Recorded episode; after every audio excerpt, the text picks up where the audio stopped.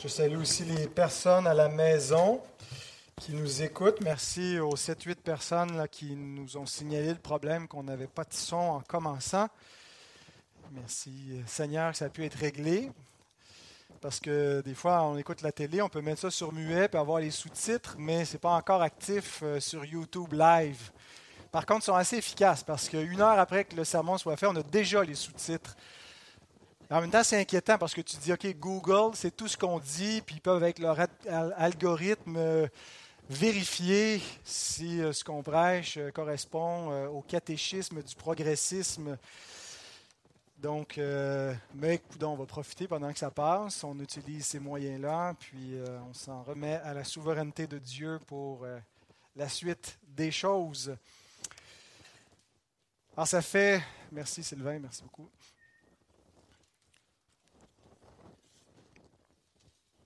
Ça fait euh, une année que nous sommes dans le temple. Ça passe vite. Mais en réalité, ça fait deux jours dans la chronologie des événements. Je vous euh, récapitule un petit peu la dernière séquence de ce qui nous reste dans euh, Matthieu à partir du chapitre 21 jusqu'à la fin de l'évangile de Matthieu. C'est une seule semaine pour couvrir tous les événements qui nous sont rapportés. Et euh, on a commencé au chapitre 21 avec l'entrée triomphale de Jésus à Jérusalem qui a lieu le dimanche avant sa crucifixion. Le lundi, on assiste à la colère dans le temple et le figuier maudit qui a lieu peut-être en deux temps selon la reconstruction de la chronologie des événements, mais qui vient aussi de pair avec la colère dans le temple, en fait, qui euh, les deux événements s'interprètent l'un l'autre. La colère de Jésus dans le temple se comprend à la malédiction sur le figuier qui symbolise le peuple d'Israël. On a vu dans euh, les données bibliques euh, qu'Israël est symbolisé par ce figuier stérile, mais qui est maintenant maudit. Mais en même temps, la malédiction sur le figuier nous aide à comprendre la colère dans le temple, qui est la, malédiction de Dieu sur le temple qui viendra pas, donc euh, qui va tomber sous la colère de Dieu, qui va se manifester avec la destruction du temple. Euh, s'ensuit une longue journée le mardi. On est toujours le mardi dans la suite des événements. Tous les euh, échanges entre Jésus et les chefs religieux au chapitre 21, 22 et 23 sont dans le temple le mardi, une seule longue journée où Jésus a plusieurs confrontations, mais ça se termine avec une série de malédictions, d'imprécations de la part du Messie à l'endroit des chefs religieux et également de ceux qui vont les suivre, puisque Jésus euh, extensionne ces malédictions euh, à la fin sur euh, la nation, sur le peuple en entier. Et la même journée, après que Jésus sort du temple, il se rend au mont des Oliviers. On peut imaginer, on est en fin de journée, le soleil se couche sur Israël et il est recueilli avec ses disciples et il leur donne ce discours eschatologique qu'on retrouve dans Matthieu 24 et 25, le cinquième et dernier grand discours de Christ.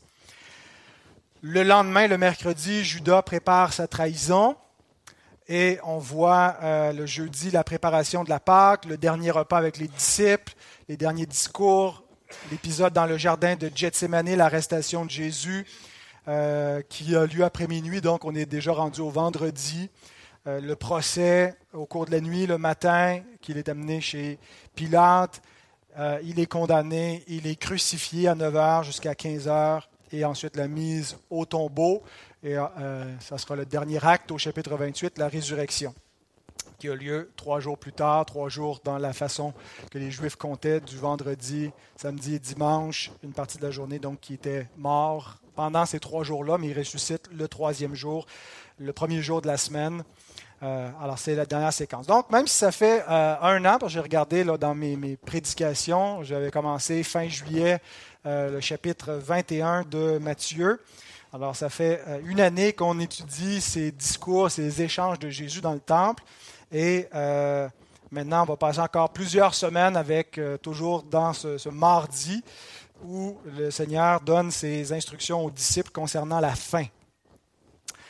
Alors, je ne vais pas vous faire lever pour la lecture du texte, puisque même si je vais prêcher les trois premiers versets, je vais vous lire une bonne partie du chapitre 24, histoire d'avoir un peu de, contexte, avoir un, bon aperçu de ce dernier discours. Je ne vais pas lire non plus en entier, mais euh, on va lire les trois premiers versets qui seront affichés, mais je vais continuer la lecture jusqu'au verset 35 par la suite.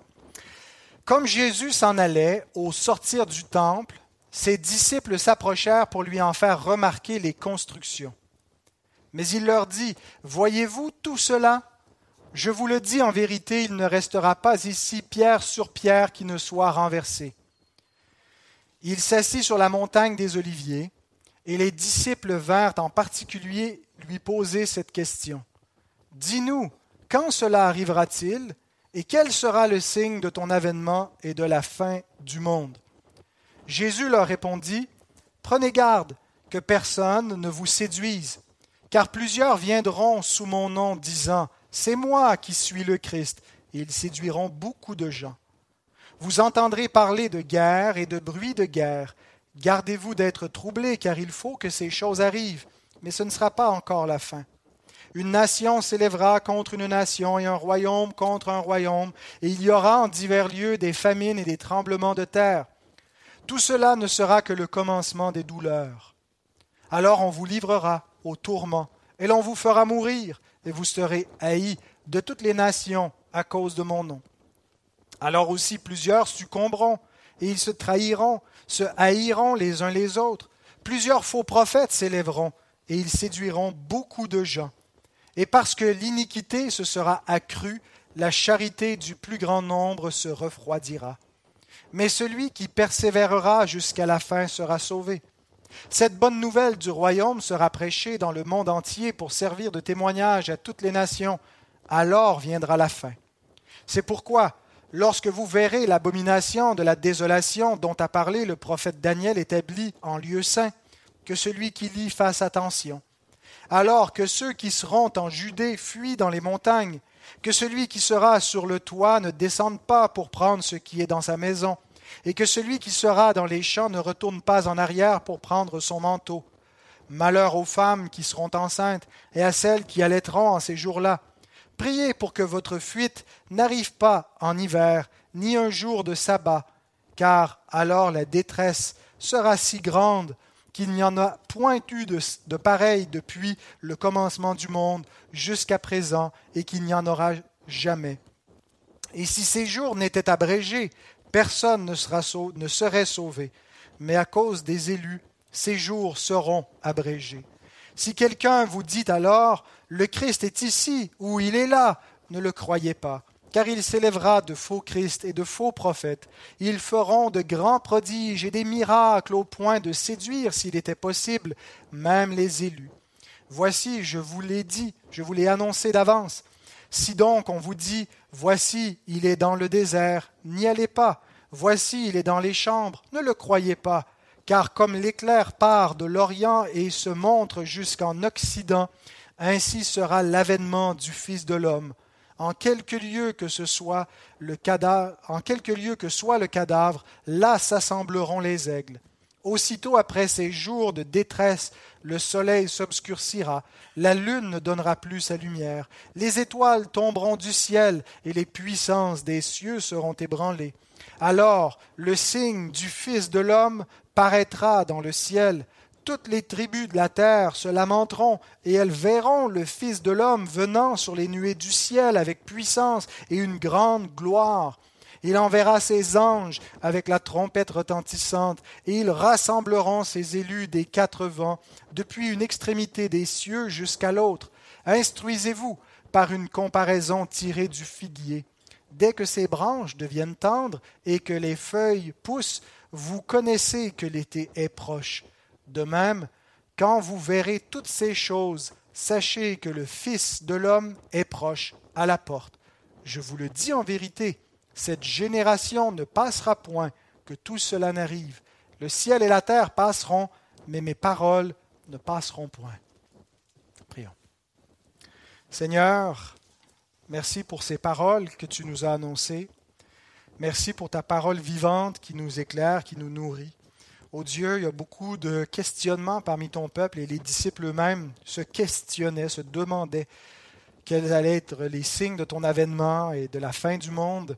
Et Seigneur, encore aujourd'hui, il y a beaucoup de, questions chez les croyants et de, euh, différentes opinions sur la fin des, des temps. Seigneur, on te prie qu'on puisse être édifié par ce chapitre, que même si on est d'avis contraires sur certains points d'interprétation, on puisse rester unis en harmonie et convaincus que Christ revient, qu'il vient bientôt, qu'il vient avec rétribution, mais aussi pour délivrer son peuple. Et Seigneur, donne-nous d'être trouvés fidèles, d'être patients et persévérants dans l'attente de, de notre roi.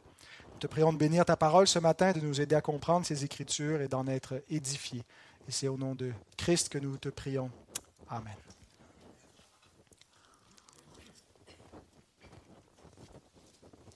Alors, je vais prendre chacun des trois versets pour en faire un point, euh, qui sont tous reliés avec le temple. Puisqu'on se passe, ça se passe au temple, au sortir du temple, Jésus s'installe devant le temple et annonce la destruction. Les disciples questionnent par rapport à la fin du temple. Alors, mes trois points sont la gloire du temple abandonné, au verset 1, la destruction du temple annoncée, au verset 2, et la fin du temple questionnée, au verset 3. Hein, c'est thématique, facile, vous savez comment je travaille fort pour vous trouver toujours des, une triade, quelque chose de thématique facile à suivre. Donc, l'emphase euh, que Matthieu nous donne au début du chapitre 24 est sur la sortie du temple. Il y a comme une répétition. Et Jésus sortit et s'en alla du temple. Euh, et je comprends euh, cette emphase-là comme l'emphase sur une action prophétique. Comme les prophètes des fois de l'Ancien Testament ne faisaient pas seulement parler, parfois ils faisaient aussi des actes qui avait une signification prophétique. La sortie du temple symbolise l'abandon du temple et qui va précipiter la destruction du temple, selon ce que Jésus même prophétise. Et dans le, texte qu'on voit, on a cet acte en deux temps. Jésus abandonne le temple, il le quitte, et le verset suivant, il annonce sa destruction. Mais si on regarde dans le contexte plus large, on voit d'abord que la, première visite de Jésus au temple euh, euh, annonce cette fin du temple parce que ça commence avec la colère de Jésus dans le temple en disant ce temple qui doit être un lieu saint, qui doit être un lieu de prière pour toutes les nations, vous en avez fait une caverne de voleurs. Vous avez transformé la maison de Dieu en un lieu impur où il se commet toutes sortes de choses qui euh, déplaisent à Dieu. Ensuite, Jésus maudit le figuier qui symbolise la euh, malédiction sur Israël et sa maison. Euh, et Jésus leur annonce que le royaume leur sera enlevé. Voici le royaume vous sera ôté et va être donné à une nation qui emportera les fruits. Et donc, un des symboles que le royaume leur est ôté, ben, c'est que Dieu retire sa présence, sa gloire du temple et sa protection du temple, et que la maison étant vide, elle est prise d'assaut, hein, comme dans Matthieu 12, la maison qui est laissée déserte, qui est, prise d'assaut par des esprits impurs et qui devient un désert. Et donc Jésus, dans le, reste de, cette section, prononce des malédictions et il termine au chapitre 23 en disant, Votre maison vous sera laissée déserte. Et au verset 1, il sort de cette maison, la caverne de voleurs, qu'il abandonne, et puis il annonce sa destruction au verset 2. Euh, il faut aussi je pense comprendre, on a le, contexte immédiat, le contexte un petit peu plus large, et on a le contexte canonique où on prend toute l'écriture et on, a un, précédent de Dieu qui abandonne sa maison, alors que le prophète Jérémie annonce la fin de Jérusalem, la destruction du temple, euh, ben, que, Dieu vient euh, en jugement par son serviteur Nebuchadnezzar et par l'armée des Babyloniens pour châtier Israël. Et Dieu donne une vision au prophète Ézéchiel. Euh, il, lui dit euh, au chapitre 8, verset 6, Fils de l'homme, vois-tu ce qu'ils font? Les grandes abominations que commet ici la maison d'Israël. Ils ont fait de ma maison une caverne de voleurs. C'est Jérémie qui dit ça, qui est contemporain d'Ézéchiel euh, et que Jésus cite. Donc l'histoire se répète de la même façon qu'à la veille de l'exil, à la veille de la première destruction du temple, ils avaient fait de cette maison une caverne de voleurs. Bien, Dieu dit aussi à Ézéchiel, regarde toutes les abominations qu'ils font dans la maison d'Israël pour que je m'éloigne de mon sanctuaire.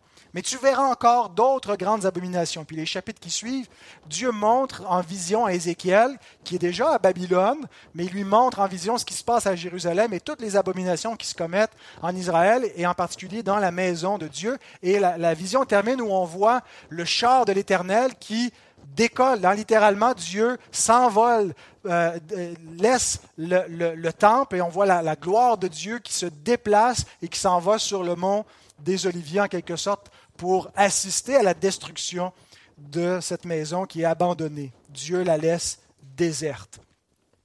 Emmanuel s'en va. L'évangile de Matthieu nous présente celui qui est Emmanuel, Dieu vient avec nous, mais en même temps, euh, ici c'est Dieu qui n'est plus avec nous, c'est-à-dire qui quitte la maison parce qu'ils ont rejeté celui qui les visitait. Mais à ce moment-là, les disciples s'arrêtent sur le chemin pour admirer la gloire du temple. Et on a probablement tous des images quand on lit la Bible, quand on lit les, récits historiques, on, visualise un peu ce qui nous est décrit. Mais j'aimerais vous décrire la gloire de ce temple qu'on appelait le temple d'Hérode. Le premier temple est le temple de Salomon, puisque c'est Salomon qui l'avait bâti. Mais on appelait ce second temple le temple d'Hérode.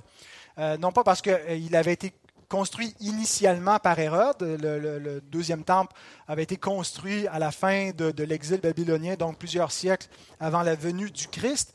Mais au temps d'Hérode, il avait été euh, grandement rénové et agrandi. Donc, il y avait des, constructions majeures qui avaient été entreprises environ en 20, 19-20 avant Jésus-Christ sous Hérode le Grand et qui se sont continuées très longtemps, même après la mort d'Hérode, jusqu'en 63 euh, après Jésus-Christ. Et donc, quand il dit que euh, les disciples regardaient les constructions, c'est probablement qu'il y avait encore un chantier en construction. Il y avait une grande partie des travaux qui étaient déjà faits, mais ce n'était pas complètement achevé à, ce moment-là. Et euh, donc, il y avait une, une, extension très, très significative du temple qui euh, en faisait un des plus beaux édifices, d'après même les Romains, euh, qui disaient que si quelqu'un n'a pas vu le temple d'Hérode, il n'a pas vu un bel édifice. C'était le témoignage des Romains. Joseph, l'historien euh, juif qui va collaborer aussi avec, avec les Romains, qui étaient sympathiques au règne de, l'Empire romain raconte que le temple euh, avait des, des, pierres qui allaient jusqu'à 45 coudées. Une coudée, c'est 1,5 pieds environ. Hein, c'est, comme du, coude à la main. Euh, et donc, il nous dit que les plus grosses pierres de, du mur là, qui avaient été prolongées euh, sur la, pour l'estrade du temple. On avait comme fait un immense mur qu'on avait fait du remblai remplissage pour faire toute l'esplanade autour du temple. Donc on s'était servi de, du mont Sion qui était là, de la structure, mais on l'avait rempli et qu'il y avait d'immenses pierres euh, qui servaient en même temps de porte. Hein. On rentrait au temple, mais on rentrait en même temps à Jérusalem. C'était comme une partie de la muraille, une fortification. Donc c'était quelque chose d'immense. Euh, et quand on arrivait donc dans l'esplanade où il y avait des différents portiques, on retrouvait 162 colonnes de 27 pieds de hauteur. Il fallait trois hommes qui se tenaient bout à bout des mains pour faire le tour d'une seule colonne. Donc c'est dire comment c'était un édifice immense, imposant l'esplanade du temple, donc ce qui était vraiment autour du, tabernacle quand on rentrait vraiment dans la cour où il y avait les sacrifices, euh, puis on, on, se dirigeait vers le tabernacle. Mais autour de cela, l'esplanade, qui faisait partie de la structure, avait jusqu'à 500 mètres de long par 300 mètres de large. Donc, on avait une capacité d'accueil jusqu'à 200 000 pèlerins quand ils venaient dans la fête de Pâques pour euh, célébrer les, festivités, offrir les sacrifices. Donc le site au complet faisait 15 hectares, le site du temple, 15 hectares. C'était immense. Et il était euh, magnifique, il était bien des, ornements, le toit avait du, marbre blanc, et sur la façade, on retrouvait des plaques en or, de sorte quand le soleil frappait, c'était tellement brillant, on ne pouvait pas regarder le temple. Ça met un peu en perspective les paroles de Jésus lorsqu'il dit en Matthieu 12, 6, Or, je vous dis, il y a ici quelque chose de plus grand que le temple. Les gens, imaginez ceux qui ont vu le temple. Nous ne faisons que l'imaginer, mais ceux qui ont vu euh, ce temple glorieux, cet édifice extrêmement imposant, entendre ce, ce, Galiléen, ce fils de charpentier dire, il y a ici plus grand que le temple, plus grand que Salomon, que la gloire de Salomon. Bien sûr, ce n'était pas encore une gloire qui était visible. C'est la gloire cachée, la gloire cachée de Dieu, la sagesse de Dieu, la gloire de Dieu cachée en Christ. La gloire de, la gloire de la gloire, l'essence même de Dieu qui est révélée dans un homme, mais qui est une gloire cachée aux yeux des, des chefs de ce monde qui n'ont pas connu la sagesse de Dieu.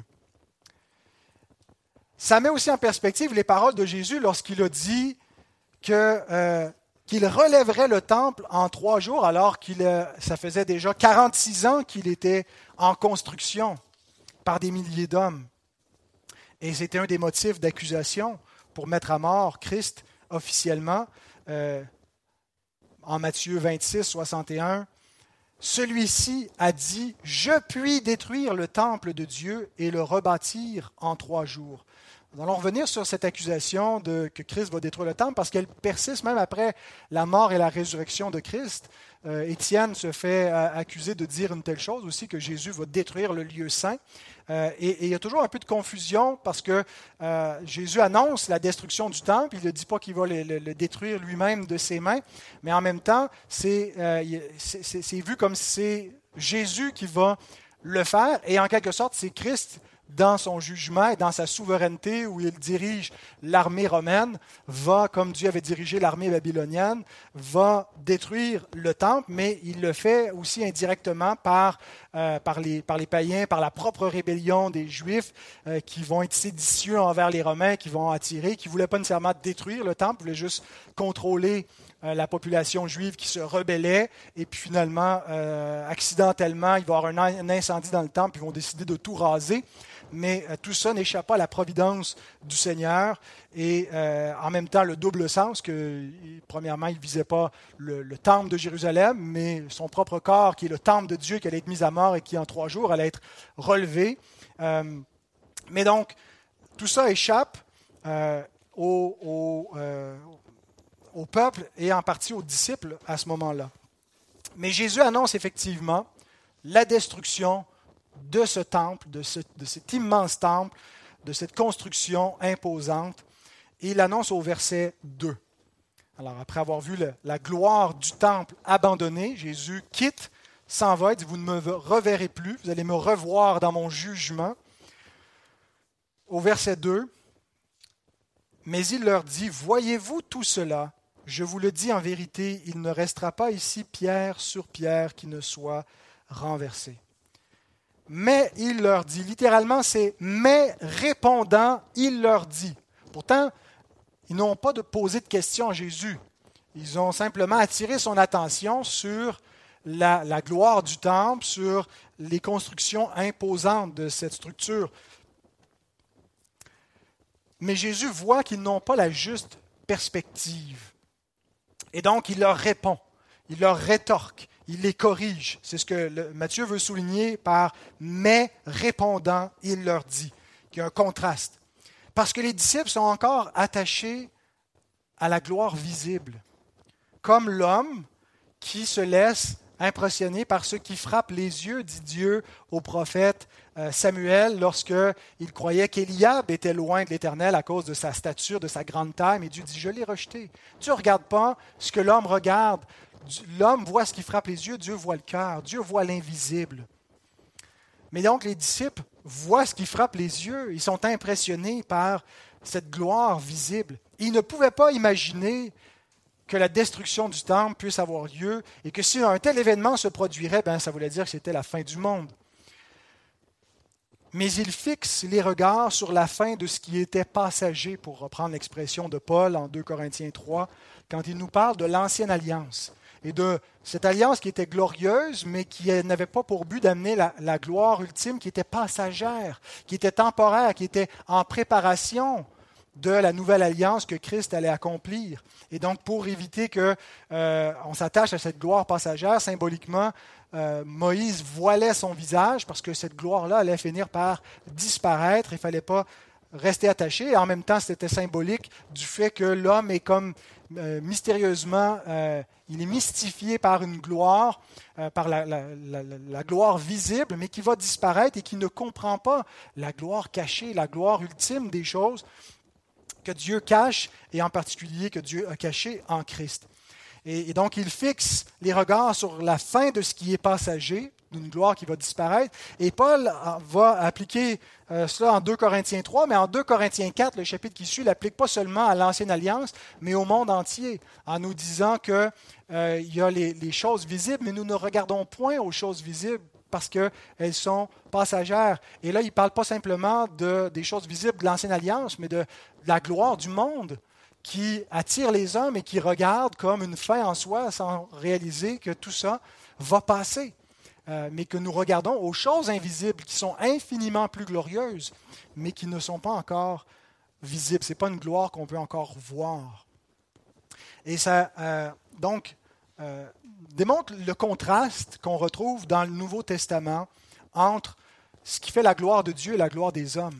Dieu qui se glorifie par ce qui fait la honte des hommes, la croix, Dieu qui prend les choses faibles, les choses honteuses, qui prend ce qui n'est pas pour se faire un nom, euh, et, Paul le dit un peu à la honte des, chrétiens de Corinthe en disant, vous vous glorifiez, mais vous ne réalisez pas que Dieu a pris les, gens les, moins fortunés, les moins intéressants, les, moins glorieux de ce monde pour se glorifier. Et vous, Dieu vous a choisi en raison de votre faiblesse, pas en raison de votre gloire euh, intrinsèque. Dieu veut se glorifier au travers de ce qui n'est pas. Euh, et donc, il y a vraiment un renversement. Et, Jésus, dans l'Évangile, nous parle de la gloire du royaume des cieux, mais qui ne vient pas de manière à frapper les regards, qui rentre dans le monde de manière très, très euh, discrète et, qui en fait quelque chose d'insignifiant, de, banal, qu'on ne remarque pas. Hein, il n'est pas un Messie qui arrive avec euh, la, la, puissance des cieux, avec les anges qui sont envoyés, bien qu'il vienne avec la puissance de Dieu, mais en même temps qui rentre de manière faible. Il vient comme un Messie serviteur, un Messie esclave, un Messie crucifié mais en même temps, ce royaume va conquérir tout le monde, comme on le voit dans la, vision de Nebuchadnezzar avec la statue, puis la, pierre qui se détache sans le secours d'aucune main, qui va renverser tous les empires. Et le même empire romain que Dieu utilise pour châtier la maison d'Israël, ben, il va le faire ruiner euh, des siècles plus tard. Et tout ça est un, est un rappel aussi que tous les empires de ce monde vont passer, sauf celui de Christ. Mais en ce moment, il ne vient pas de manière glorieuse aux yeux des hommes. Et on a ce contraste donc entre un temple aussi glorieux qu'il est, qui est un temple destructible. Et il n'a pas seulement le potentiel d'être détruit, il va être détruit. C'est arrêté devant Dieu et Christ prononce cet arrêt. Et en même temps, Jésus nous parle d'un autre temple indestructible il dit dans Matthieu 16, 18, Je bâtirai mon Église, qui est appelée ailleurs dans le Nouveau Testament la maison de Dieu, le temple de Dieu. Je bâtirai mon Église et les portes du séjour des morts ne prévaudront point contre elle. Mais au moment où Jésus parlait dans Matthieu 24, les portes du séjour des morts sont aux portes de Jérusalem. Jésus n'est pas en train de dire Jérusalem, Jérusalem, ville indestructible, parce que Là est le sanctuaire de Dieu. Il dit, regardez ce temple, il va bientôt être détruit. Mais il va bâtir un temple qui ne sera pas fait de main d'homme, qui lui est indestructible. Le corps de Christ, dont nous sommes les membres. Jésus déclare de manière solennelle ce qu'il s'apprête à dire, En vérité, je vous le dis. Et ce qui, ça, va être son message jusqu'à jusqu'à la fin, jusqu'à sa mort. Il va continuer même alors qu'il porte sa croix vers Golgotha et les filles de Jérusalem pleurent sur lui. Il se tourne vers elles et dit, ne pleurez pas sur moi, mais pleurez sur vous, pleurez sur vos enfants parce que les jours viennent où cette ville va être détruite avec ceux qui sont à l'intérieur. Ça va être son message jusqu'à la fin. Il dit, ne restera pas ici pierre sur pierre qui ne soit renversée. Le mot renverser, c'est le verbe kataluo qui veut dire détruire. Donc, on a en ce moment un chantier de construction qui, dans quelques années, va devenir un chantier de destruction. Et ce n'est pas seulement le temple qui va être renversé, c'est aussi la prophétie d'Agé qui est renversée, ou les paroles d'Agé qui sont renversées. Il a dit dans Agé 2.15, Considérez donc attentivement ce qui s'est passé jusqu'à ce jour avant qu'on ait mis pierre sur pierre au temple de l'Éternel. Agé est un prophète post-exilique, après l'exil, au retour de l'exil, et la maison de Dieu est en train d'être reconstruite à ce temps-là. On met pierre sur pierre pour rebâtir le temple et il amène le peuple à dire réfléchissez, qu'est-ce qui a fait que le temple a été détruit la première fois? Et, suivez pas vos mauvaises voies. Donc, ils sont déjà, alors qu'ils construisent le temple, en train de prendre un mauvais tournant, puis ils sont en train de mettre pierre sur pierre. Mais Jésus donc renverse. Il dit, il restera pas pierre sur pierre qui ne soit renversé. Ce temple qui a été rebâti selon la parole de Dieu va être redétruit selon la parole de Dieu. Maintenant, quand est-ce que cette prophétie s'est accomplie ou s'accomplira, parce qu'il y a des divergences d'opinion. Certains croient qu'il n'est pas question du temple de Salomon, mais d'un euh, troisième temple théorique qui remplacerait peut-être la, mosquée d'Omar euh, à Jérusalem, ou, je ne sais pas trop. Euh, comme dans le film Left Behind, finalement, on découvre que hop, c'était juste à côté le site du temple, et donc on peut reconstruire le troisième temple pour pouvoir le détruire et accomplir la prophétie que Jésus. Ce n'est pas la compréhension que j'ai. Je pense que la prophétie de Jésus s'est accomplie dans la génération à laquelle Jésus prophétisait quand il dit cette génération ne passera point que tout cela n'arrive. C'est arrivé effectivement 40 ans plus tard avec la destruction de euh, Jérusalem et de son temple. Certains contestent en disant non, non, non, la prophétie de Jésus n'est pas accomplie mot à mot parce qu'on a trouvé dans des décombres, dans les fouilles archéologiques en 1968, des restants du temple. Il y avait encore des pierres empilées les unes sur les autres, donc il restait encore certaines pierres sur pierre. Euh, et que ça pourrait même servir, je pense, du, mur des lamentations, une section de, l'ancien mur. Mais en fait, ce n'était pas les murs du temple, ça, ça c'était les murs de ce qui a servi pour le, le remblai de l'esplanade. Mais si on veut être très, très littéraliste, mais euh, Kenneth Gentry a écrit Les preuves archéologiques et historiques soutiennent si fortement la validité de la prophétie du Christ que les théologiens de la haute critique textuelle, c'est-à-dire les théologiens libéraux qui ne croient pas à l'inspiration de la Bible, qui ne croient pas que la Bible est la parole de Dieu, déclarent que Matthieu 24 est une prophétie ex eventu, c'est-à-dire après les événements, qui aurait été mis dans la bouche de Jésus après les événements. Donc Jésus n'a pas vraiment prophétisé ça, mais les disciples ont inventé que Jésus a prophétisé ça après que ce soit arrivé pour donner un peu plus de, de, puissance à leur prophète, mais qu'ils euh, ne l'avaient pas vraiment annoncé. Mais donc, c'est dire qu'on euh, voit une correspondance entre ces paroles de Jésus et euh, la destruction du temple.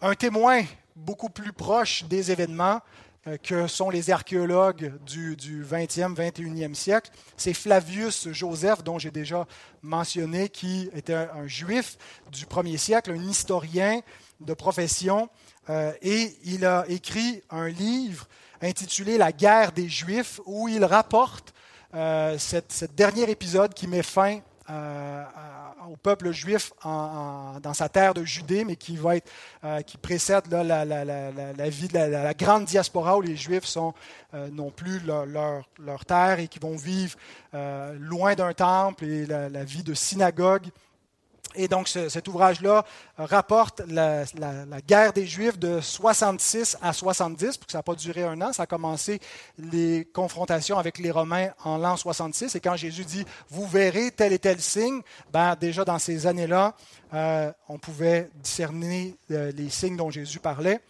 Et euh, Flavius Joseph écrit ce qui suit dans le, septième tome. Ce n'est pas des gros tomes, c'est des plus petits livrets, si vous voulez, ça, se lirait bien. Et c'est très détaillé, c'est très intéressant.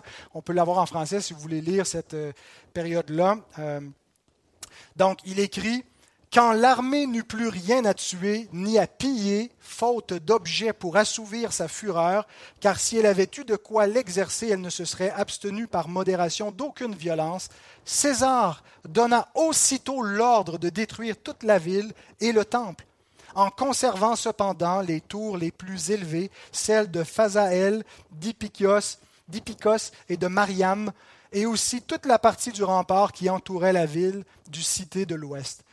Ce rempart devait servir de campement à la garnison laissée à Jérusalem. Les tours devaient témoigner de l'importance et de la force de la ville dont la valeur romaine avait triomphé. Tout le reste de l'enceinte fut si bien rasé par la sape que les voyageurs, en arrivant là, pouvaient douter que ce lieu eût jamais été habité. Telle fut la fin de Jérusalem, cité illustre, célèbre parmi tous les hommes, victime de la folie des factieux. Voilà donc le témoignage de quelqu'un qui n'est pas un chrétien, qui n'est pas familier avec les prophéties de Christ concernant la destruction de Jérusalem et qui nous atteste que la ville était si bien rasée qu'on eût même douté qu'il y avait une ville jadis qui était là. Il ne restera pas ici pierre sur pierre qui ne soit renversée, nous dit Christ. Ça va être le jour, le plus grand jour de colère qui s'est manifesté sur Israël. Il n'y en a jamais eu de pareil depuis la création du monde, nous dit le Seigneur. Ce qui nous amène à notre dernier point, la fin du temple questionné, verset 3. Il s'assit sur la montagne des Oliviers, et les disciples vinrent en particulier lui poser cette question. Dis-nous quand cela arrivera-t-il, et quel sera le signe de ton avènement et de la fin du monde?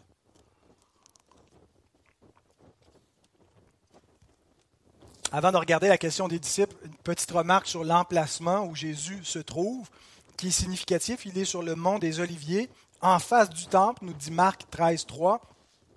Donc, il est comme contre le temple, en face, euh, l'idée d'opposition. bon, il est là géographiquement, mais euh, il va prononcer finalement des jugements sur ce temple.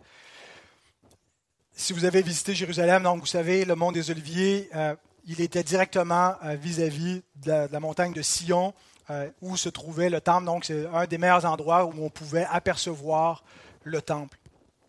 C'est aussi là où la gloire de l'Éternel se dirige lorsqu'elle quitte le temple dans euh, Ézéchiel 11 au verset 23. Il se dirige sur le mont des Oliviers. Et c'est aussi dans une des prophéties de Zacharie, Zacharie 14, 4, sur le mont des Oliviers, que devait descendre l'Éternel pour combattre les nations réunies à Jérusalem pour euh, s'attaquer à la ville. Et c'est en 70 là que va se trouver une des quatre légions romaines qui ont attaqué Jérusalem en 70 pour la détruire. Une d'entre elles se trouvait sur le mont des Oliviers. Ensuite, les disciples vinrent en particulier lui poser cette question. Jésus va répondre à leur question, le dernier discours qui fait le chapitre 24 et 25 en entier, euh, le cinquième grand discours.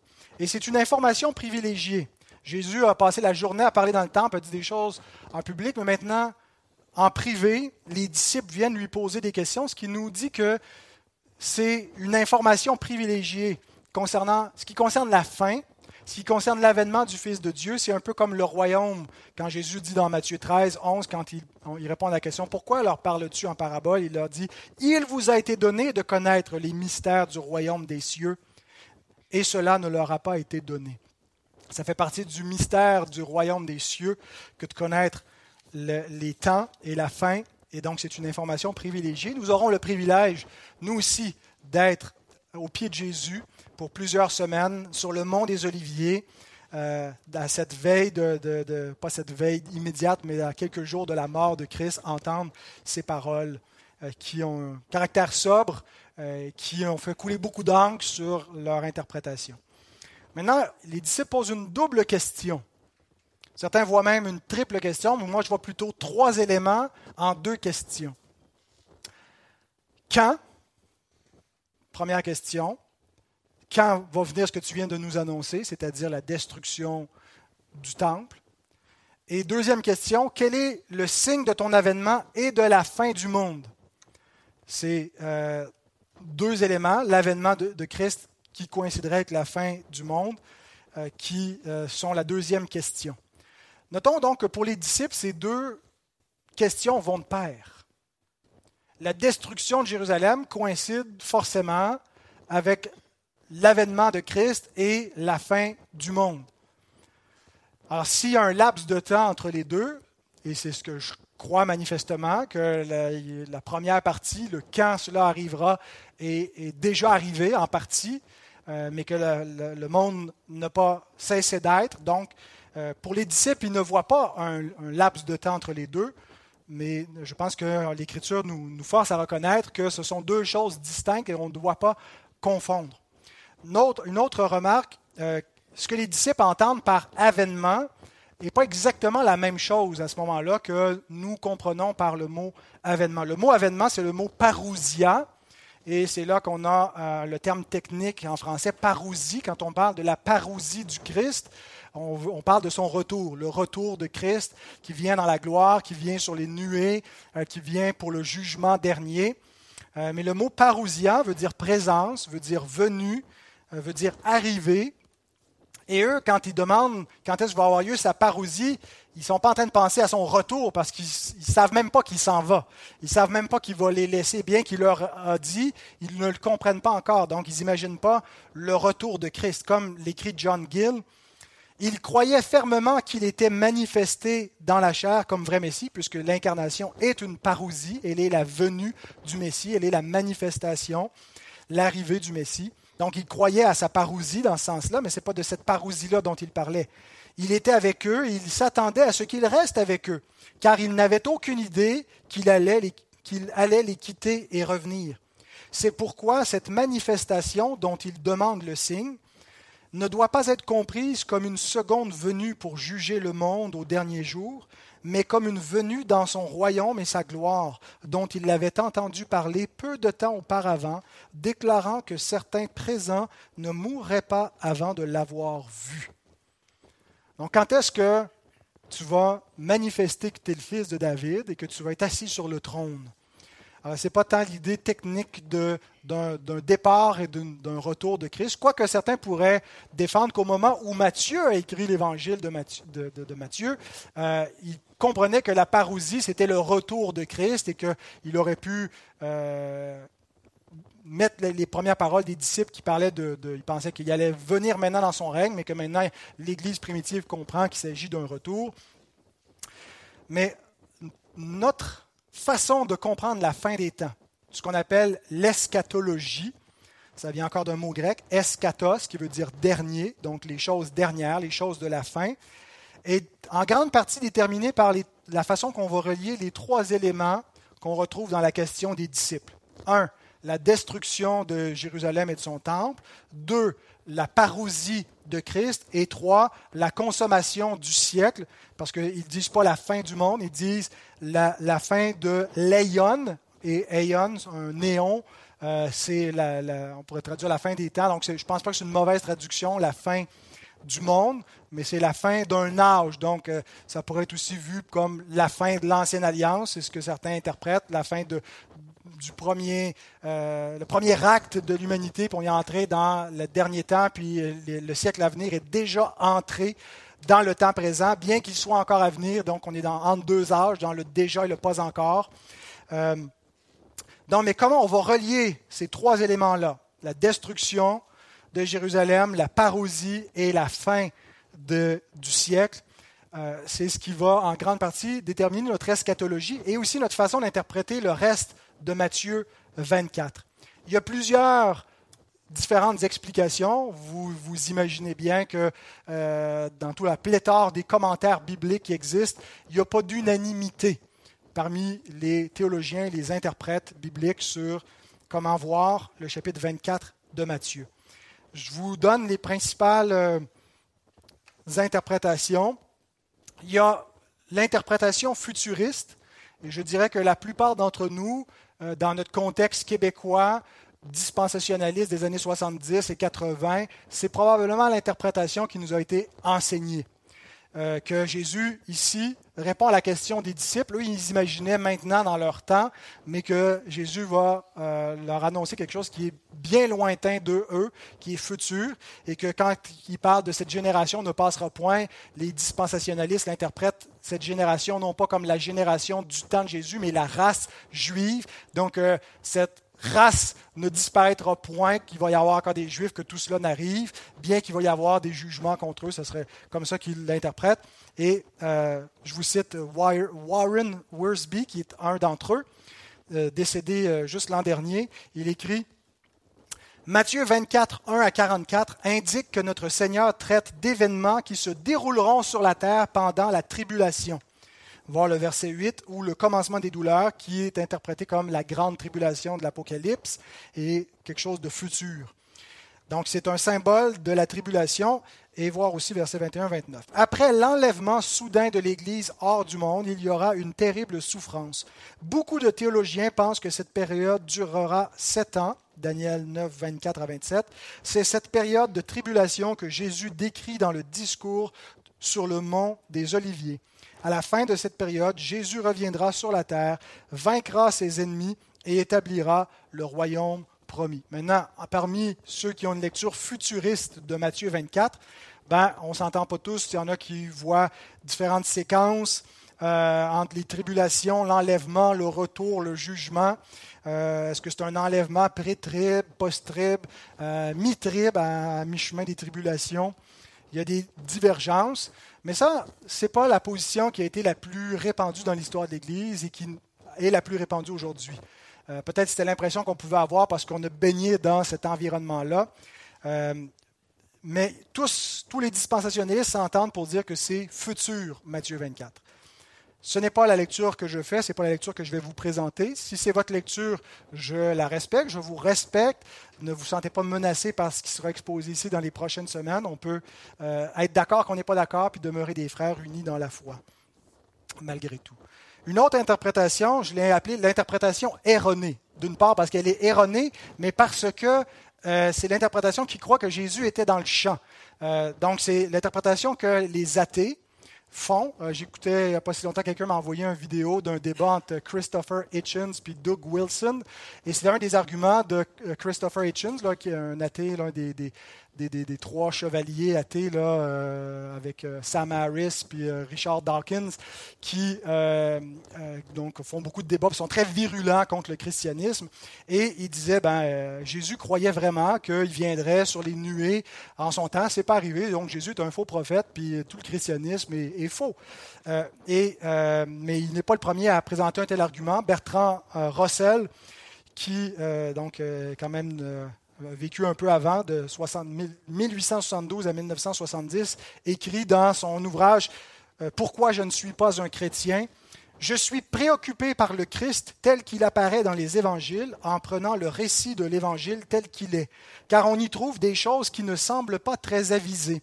Tout d'abord, il pensait certainement que sa seconde venue se produirait sur les nuées avec gloire avant la mort de tous les gens qui vivaient à cette époque. Donc, ils disent, ben, voyez, Jésus même s'est trompé dans ses prophéties. Et les théologiens libéraux n'hésitent pas à dire une telle chose. Jésus croyait que le royaume des cieux viendrait de son temps, puis ce n'est pas arrivé. Donc, Jésus n'était qu'un homme comme nous qui pouvait se tromper, un genre de Harold Camping du premier siècle qui annonce la fin du monde, puis finalement, il s'est gouré, puis on a tous l'air épais, puis on continue de l'attendre. Jésus ne s'est pas trompé. Et ce qui est le problème de ces hommes-là, c'est que ils ne remettent pas en question leur compréhension des paroles du Christ.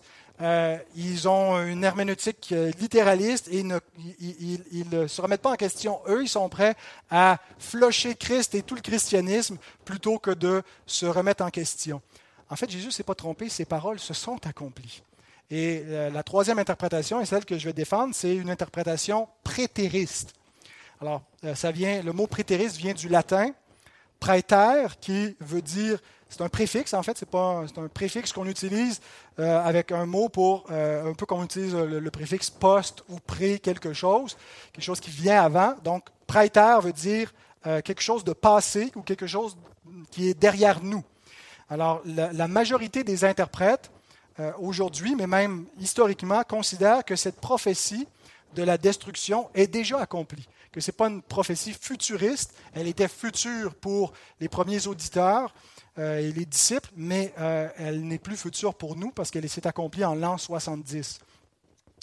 Maintenant, il y a différentes façons avec le prétérisme de relier le, reste des éléments de la question des disciples. dis-nous quand cela arrivera, la destruction de Jérusalem, et quel sera le signe de ton avènement et de la fin du monde. Donc, comment est-ce qu'on relie tout cela? Ben, certains vont dire que Matthieu 24 est entièrement prétériste, entièrement accompli. Que même quand ça parle qu'il va venir sur les nuées, que c'est une façon de parler, c'est un langage apocalyptique qui prend Ésaïe et qui euh, annonce simplement le jugement des nations et pas la fin littérale du monde et le jugement d'Israël en prenant un langage de décréation. Euh, la création est faite, mais maintenant elle est décréée et que euh, c'est un langage figuratif et que tout le chapitre 24 concernait seulement la destruction de Jérusalem, que c'est entièrement accompli. Ce n'est pas la lecture que je fais. D'autres considèrent que de, du verset 1 au verset 28, Jésus parle seulement de la destruction de Jérusalem. Il répond à la première question, mais à partir du verset 29, il répond à la deuxième question, son avènement et la fin du monde. Ma position n'est pas qu'on peut découper le verset, le chapitre 24 en disant ça c'est seulement Jérusalem, ça c'est la, fin du monde, mais que Jésus nous décrit deux réalités entremêlées, deux réalités qui étaient entremêlées dans l'esprit de ses disciples, euh, une réalité qui va se produire immédiatement et qui va être le prélude d'une réalité qui est lointaine, le jugement final. Donc le jugement d'Israël est le prélude du jugement final qui nous amène dans le siècle à venir, qui est déjà commencé à la résurrection du Christ et qui est déjà là, mais qui n'est pas encore là. Nous voyons déjà que toute chose est soumise au Christ, mais nous, ne le voyons pas encore que toute chose lui est soumise. On lit ça dans Hébreu, Hébreu chapitre 2 on le voit couronné de gloire, mais on ne voit pas que tout lui est soumis. Et donc, on est déjà assis dans la gloire, dans les lieux célestes, on est déjà dans le siècle à venir, mais on ne l'est pas encore. On a le chevauchement de deux âges, et de la même façon que ces deux âges se, chevauchent, le, siècle présent, qui a, commencé à prendre fin avec le début, le prélude du jugement, mais qui a commencé par un jugement en Israël et qui annonce la fin du monde. Donc, c'est euh, deux éléments qui sont entremêlés. Comme Jésus donc a associé le jugement dont Israël est digne à la géhenne, qui est un jugement éternel, dans le verset 33 du chapitre 23, il dit qu'ils sont dignes de la géhenne. Pourtant, ce n'est pas la géhenne, c'est la, destruction de Jérusalem qui arrive. Ben, la destruction de Jérusalem est symbolique de l'enfer éternel. Alors Jésus entremêle les réalités temporelles aux réalités éternelles euh, comme des, euh, éléments visibles qui nous parlent de réalités qui sont encore invisibles et à venir. Comme Jésus a associé au chapitre 16, versets 27 et 28, le jugement final à la génération présente, quand il dit Le Fils de l'homme doit venir dans la gloire de son Père avec ses anges, et alors il rendra à chacun selon ses œuvres. Je vous le dis en vérité, quelques-uns de ceux qui sont ici ne mourront point qu'ils n'aient vu le Fils de l'homme venir dans son règne. De quoi est-il question? Ben, Au verset 27, il nous parle du jugement final, mais au verset 28, il nous annonce quelque chose d'immédiat. Et donc, le déjà, le pas encore, euh, c'est aussi progressivement la, suite des événements qui vont se produire à partir de là. Quelques jours après, Jésus est transfiguré, où les disciples voient la gloire du Seigneur, qui est une anticipation de sa glorification. Quelques mois plus tard, Jésus ressuscite glorieux. Euh, fait son ascension au ciel, s'assoit à la droite de Dieu, répand le Saint-Esprit qui est un signe eschatologique sur l'Église, signe de la fin des temps, il est glorifié et il revient quelques années plus tard dans les armées romaines pour rétribuer ses ennemis qui n'ont pas voulu qu'il règne sur eux. John Gill donc comprend ici qu'on a la puissance du siècle à venir qui se manifeste déjà dans le siècle présent qui va passer. Il écrit Il est question de l'apparition de son royaume dans une plus grande gloire et puissance à partir de sa résurrection d'entre les morts et de son ascension au ciel, lorsque l'Esprit fut répandu d'une manière extraordinaire et que l'Évangile fut prêché dans le monde entier, confirmé par des signes et des prodiges et rendu effectif pour la conversion et le salut de nombreuses âmes, alors que beaucoup furent, alors que beaucoup furent encore vivants pour le voir et le vivre. Cependant, il semble surtout être question de la démonstration de son pouvoir royal et son autorité dans la destruction des Juifs, quand ceux de ses ennemis qui ne voulaient pas qu'il règne sur eux furent amenés et tués devant lui, et ceci l'apôtre Jean, à tout le moins, vécut suffisamment longtemps pour en être témoin. Donc, voyez-vous comment progressivement la puissance du siècle à venir vient à partir de la résurrection et vient pas seulement dans les bénédictions, mais aussi dans le jugement, le jugement final sur Israël, qui est le prélude du jugement final sur toutes les nations. Et c'est comme ça que je vais lire Matthieu 24, comme quelque chose d'immédiat, mais qui est le prélude de quelque chose de futur, qui nous annonce la fin du monde, mais qui commence à une échelle réduite pour le peuple d'Israël et qui met fin en même temps l'Ancienne Alliance, qui symbolise le, premier acte du monde, les, choses primaires anciennes, et qui va faire place à, au dernier temps dans la nouvelle alliance, mais la nouvelle alliance, c'est aussi l'alliance éternelle qui vient avec, la bénédiction éternelle. Alors, de même que la loi possède une ombre des biens à venir, elle, le possède dans les bénédictions, elle est une ombre du véritable tabernacle, la loi était aussi une ombre du jugement à venir. Et ce qui va s'abattre sur le peuple juif au premier siècle, ce sont les malédictions décrites dans la loi, dans Deutéronome 28, mais qui sont aussi une figure du jugement final qui vont s'abattre sur le monde entier. Alors, ce que Jésus a prophétisé s'est accompli et s'accomplira. Je pense que c'est comme ça qu'il faut comprendre Matthieu 24, c'est comme ça en tout cas que je vais vous le prêcher, que ce que Jésus nous a dit s'est accompli et s'accomplira. Amen.